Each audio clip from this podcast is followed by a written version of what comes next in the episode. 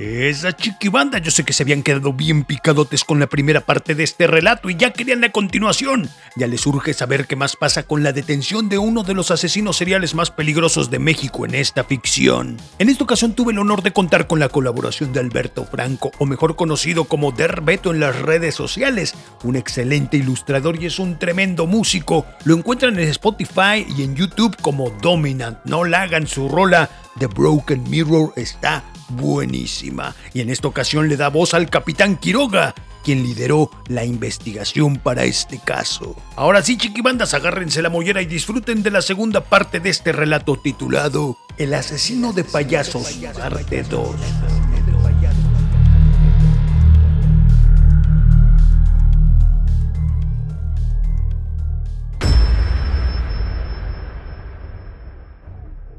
El capitán Quiroga agita con su cuchara el café humeante en su taza y mira desde la ventanilla, una muy pequeña y en mal estado, contrario a como se muestra en las películas gringas, al detenido, al criminal que durante ocho meses estuvo asesinando de manera sistemática a uno o más payasos por día identificado como Horacio Samarripa, de sexo masculino, con cuerpo atlético y quijada ancha, cabeza afeitada y barba tupida que le cubre de oreja a oreja. Apenas si se le puede ver la boca. Tiene 32 años, mide un metro 78 de altura y pesa 96 kilos. Horacio se mantiene apacible, inmutable, con la mirada enfocada en un punto en el vacío y las manos esposadas sobre la mesa de lámina. Traga saliva de vez en cuando y conserva una respiración calmada, como si no le preocupara estar allí preso por los crímenes cometidos y que no podría negar, pues fue hallado en flagrancia asesinando a un payaso.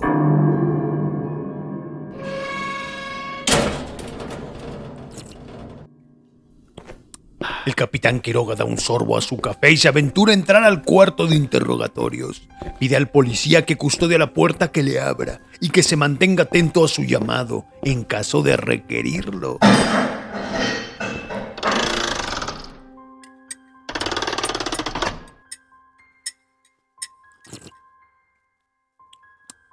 Horacio Samarripa, nacido el 10 de octubre de 1989 hijo de una madre soltera y con tres hermanastros de diferente padre.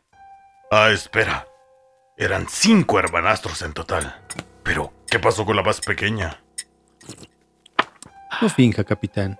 Yo sé lo mucho que deseaba este momento. Lo vi cómo se movilizaba, vi los operativos y redadas que montó para intentar atraparme y al final no fue sino gracias a un ciudadano a pie que pudo dar conmigo. Sé lo mucho que esto representa para usted. Esto no representa nada para mí más que la detención de otro criminal. No te quedan esos aires de grandeza. No los mereces. claro. Repítalo todas las veces que quiera hasta que termine por creérselo. Mi cruzada, mi labor, mis acciones lo hicieron mover cielo, mar y tierra. No puede venir a decirme que eso no significa nada para usted. Lo vi en acción, lo seguí, lo estudié, capitán, a usted y a sus dos hijas, obviamente a su esposa. Y sí, también lo vi con su amante entrando a esos hoteles roñosos. ¡Nada te da el derecho! ¡Yo! Tranquilo, tranquilo, capitán. Jamás fue mi intención hacerle daño ni a usted ni a nadie de su equipo. Y miré que tuve muchas oportunidades de hacerlo. Solo tenía que estar seguro de a quién me estaba enfrentando. Saber si podría ser una amenaza que interfiriera con mis planes. Mi objetivo únicamente era arrancarles los ojos a esos payasos. ¿Por qué? ¿Por qué los ojos? ¿Y por qué payasos? ¿Qué pasa? Hace un momento estabas muy elocuente. Mírate ahora. Se te acabaron las palabras.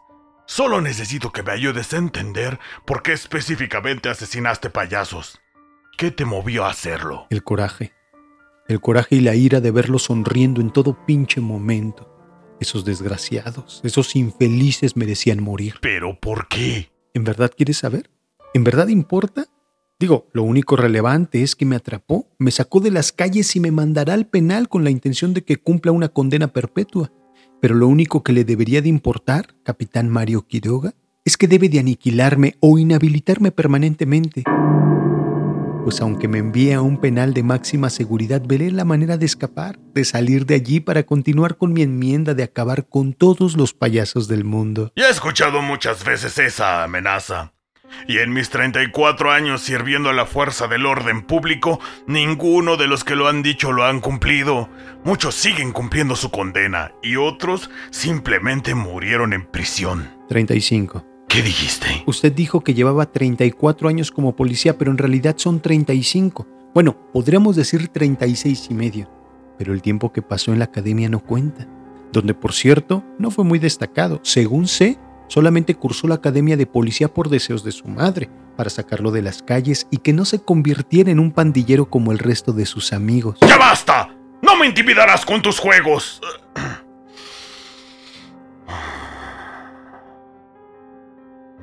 Lo que sea de mi vida no está en discusión.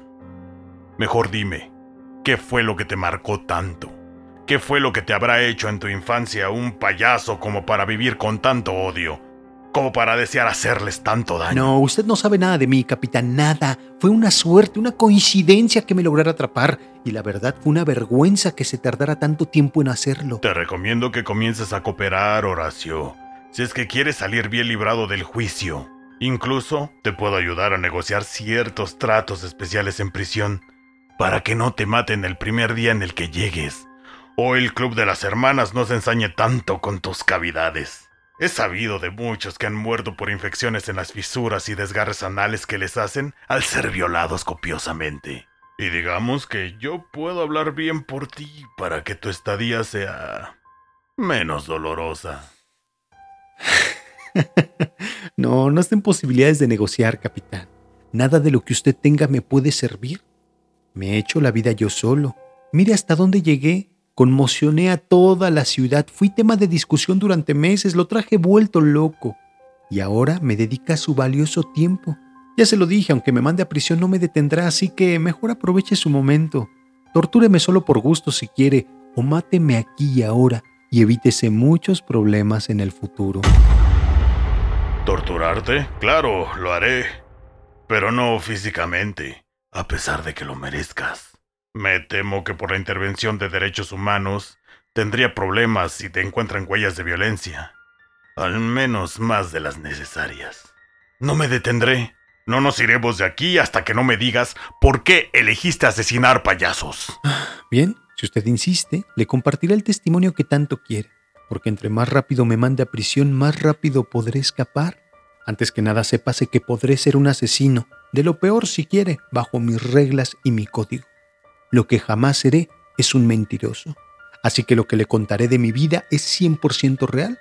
Tal vez algunos datos los podrá validar y otros no, pero no tendrá de otra más que creerme. Bien, es lo que quiero. Tu testimonio y únicamente la verdad. Oiga, pero antes me gustaría un cafecito bien cargado, verlo beber de su taza, lamerse los labios y chasquear los dientes con cada trago. Me ha causado un enorme antojo. Tráigale su café a este hombre.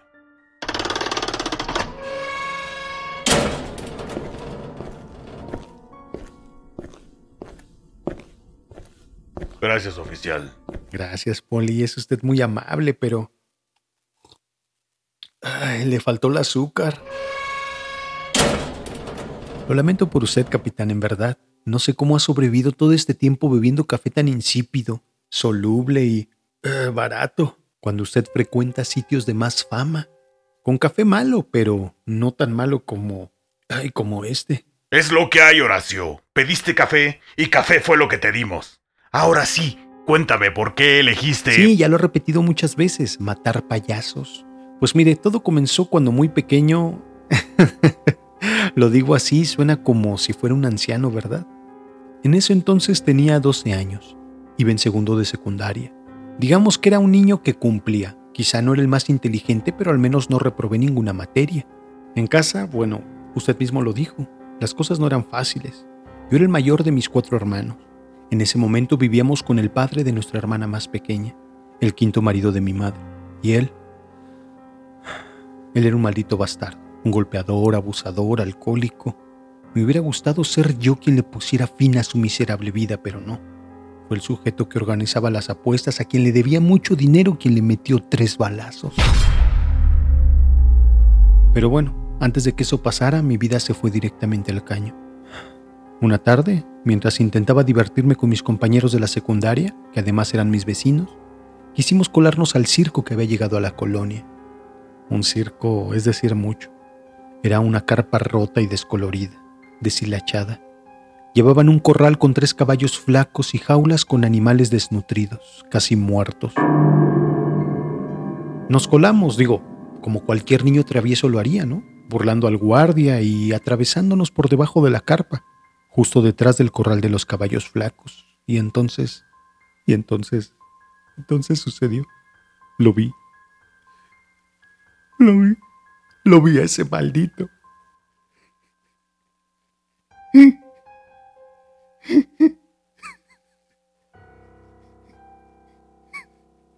Ahí mi vida se acabó. Ese maldito payaso con la cara pintada, sin la peluca puesta, con una playera de resaque percudida y empapada en sudor y, y con los pantalones abajo.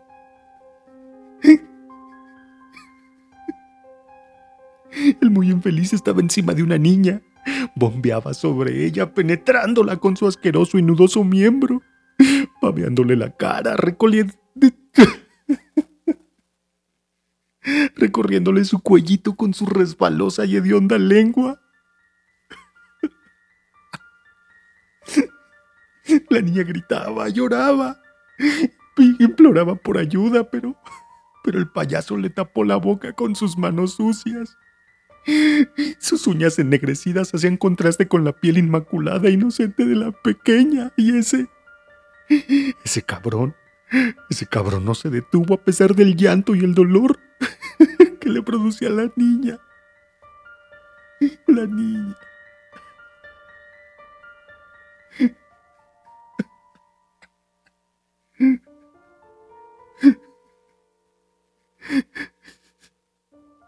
A pesar de nuestra corta edad, sabíamos lo que estaba sucediendo, lo que ese cabrón le hacía a la pequeñita. Pero no pudimos hacer nada. El miedo nos congeló. Un miedo, un miedo muy real. Y entonces el payaso levantó la mirada y nos vio. Jamás, jamás, jamás podré olvidar esa maldita mirada.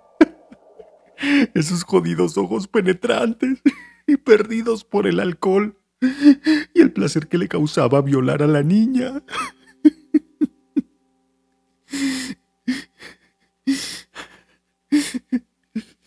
A como pudo se levantó y nos correteó, nos persiguió con los pantalones abajo y la verga de fuera.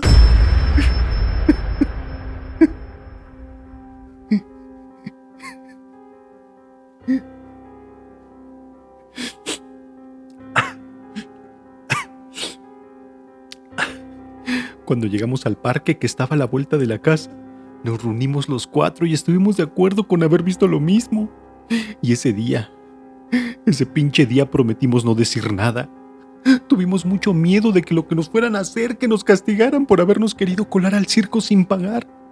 Pero ese silencio fue lo peor que pudo haber pasado. Al día siguiente,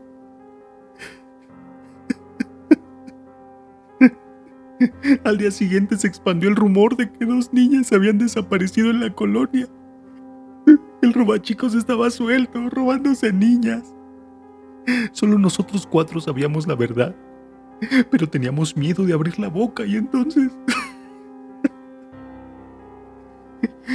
Entonces al día siguiente ese temor, ese dolor se volvió más real para mí, para mi familia.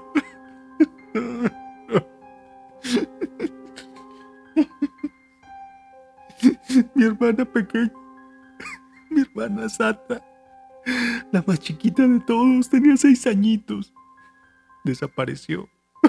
También se la robaron.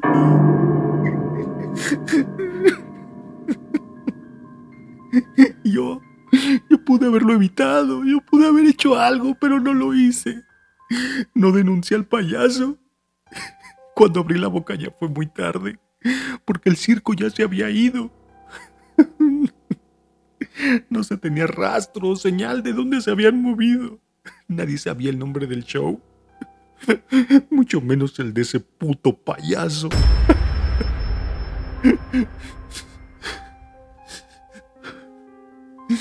el esposo de mi madre, mi madre misma, mis hermanos, los vecinos, incluso los mismos amiguitos con los que atestigué lo que el payaso le estaba haciendo a la niña. Todos me responsabilizaron. Me echaron la culpa de que yo, de que yo no dije nada a tiempo. Y por eso tres niñas, entre ellas mi hermanita, habían desaparecido. Fue muy doloroso para mí vivir con el remordimiento, vivir con ese dolor. Y desde entonces, desde entonces no hay día en que no piense en la mirada de ese payaso, en sus ojos, en su asqueroso rostro. Fui a terapia, pero, pero de nada sirvió. Ya estaba harto de todo, de vivir con miedo, de no poder ver a un maldito payaso sin orinarme encima, de sufrir terrores nocturnos con alucinaciones de payasos, de no poder llevar una vida en paz, una vida normal. Así que una tarde decidí... Decidí ponerle fin a mi sufrimiento. Me empastillé. Tomé muchas pastillas para acabar con mi miseria. Pero entonces... Entonces sucedió. Tuve una revelación. Vino a mí una voz que me guió, que me dio una razón para existir, para acabar con mis miedos, para hacerle frente a mi pasado y tomar valor para tener un futuro. Esa voz... Esa voz me ha conducido todo este tiempo. Me prometió que se aniquilaba a todos los payasos. Algún día llegaría ese maldito que violó a las niñas y que secuestró a mi hermana. Esa voz, esa voz me dijo cuándo y cómo actuar. Esa voz me acompañó todo este tiempo, me ayudó para no ser atrapado y justamente hoy, hoy que la ignoré fue el día en que usted me capturó, capitán.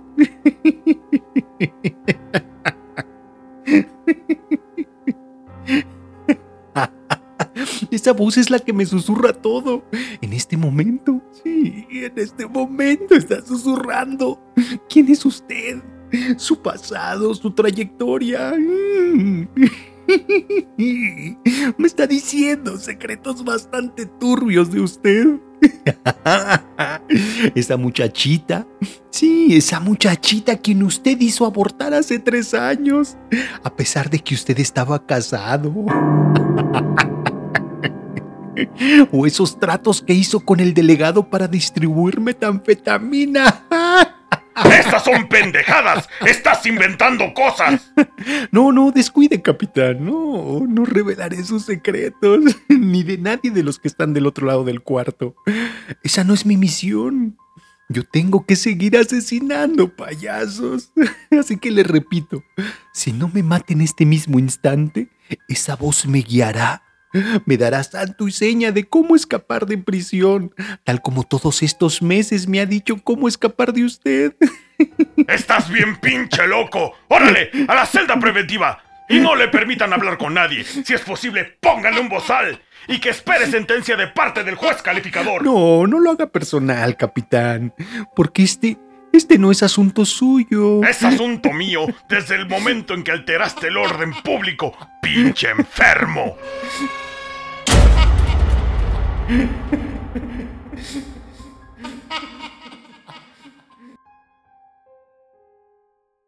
Y eso es todo por hoy, chiquibandas, pero este relato aún no termina. Falta la tercera y última parte para que esto concluya y así saber qué más fechorías está dispuesto a cometer el asesino de payasos. No se les olvide seguirme en todas mis redes sociales. Nos escuchamos la próxima semana con una nueva narración inquietante para no dormir. No dormir.